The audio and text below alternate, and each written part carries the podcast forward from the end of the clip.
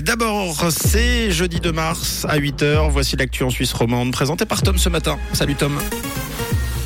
Bonjour Mathieu, bonjour à tous. Au sommaire de l'actualité, le trafic automobile a légèrement baissé en région lausannoise. Le patron du logiciel de comptabilité Winbees a démissionné après la cyberattaque de novembre et une journée fraîche aujourd'hui avec du soleil. Après des décennies de croissance, le trafic automobile a stagné ces cinq dernières années dans la région lausannoise, moins 0,3% par an en moyenne selon les statistiques de Lausanne Région, alors que la population a augmenté de plus de 8% et que les emplois ont également augmenté de 10% sur la même période.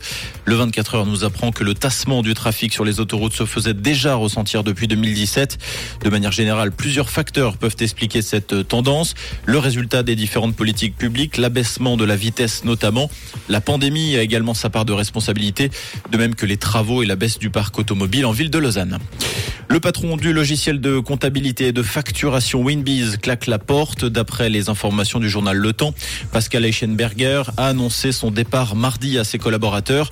L'entreprise et son commandant étaient sous le feu des, des critiques pour leur gestion d'une cyberattaque survenue en novembre dernier. Quelques 8800 utilisateurs s'étaient vus privés d'accès au logiciel de gestion. Plusieurs clients et partenaires ont depuis reproché à la société valaisanne des lenteurs dans la restauration du système. Une lésion ferroviaire entre Bâle et Londres, c'est ce que demande le conseiller national Mathias Eibicher qui vient de déposer un postulat auprès du Conseil fédéral. Il lui demande d'examiner avec la France et la Grande-Bretagne la possibilité de créer une liaison directe et quotidienne en train entre Bâle et la capitale britannique. Selon lui, cette liaison aurait un fort potentiel de passagers et pourrait s'effectuer en 5h30. Une réponse du nouveau conseiller fédéral en charge des transports, Albert Rochety, est attendue. À l'étranger, New York va indemniser des manifestants du mouvement Black Lives Matter, victimes d'une opération policière controversée. Les faits remontent à juin 2020. Il s'était produit dans le Bronx pendant les manifestations antiracistes qui avaient suivi la mort de George Floyd. La ville a annoncé payer plus de 20 000 dollars à quelques 320 manifestants. La police est accusée d'avoir utilisé ce jour-là une technique d'encerclement pour empêcher tout mouvement des manifestants, arrêtés et inculpés sans motif légitime et soumis à une force excessive selon le document judiciaire. Harry et Meghan dépossédés de leur résidence au Royaume-Uni par le roi Charles III. Selon le quotidien The Sun, le palais de Buckingham a envoyé un avis d'expulsion au couple parti aux États-Unis en 2020 et multipliant depuis les attaques contre la monarchie.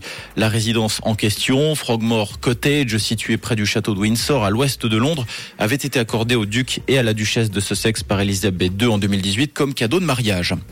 En football, l'exploit retentissant non loin de chez nous signé du FC Annecy. Le club de Haute-Savoie a éliminé l'Olympique de Marseille en quart de finale de Coupe de France hier soir.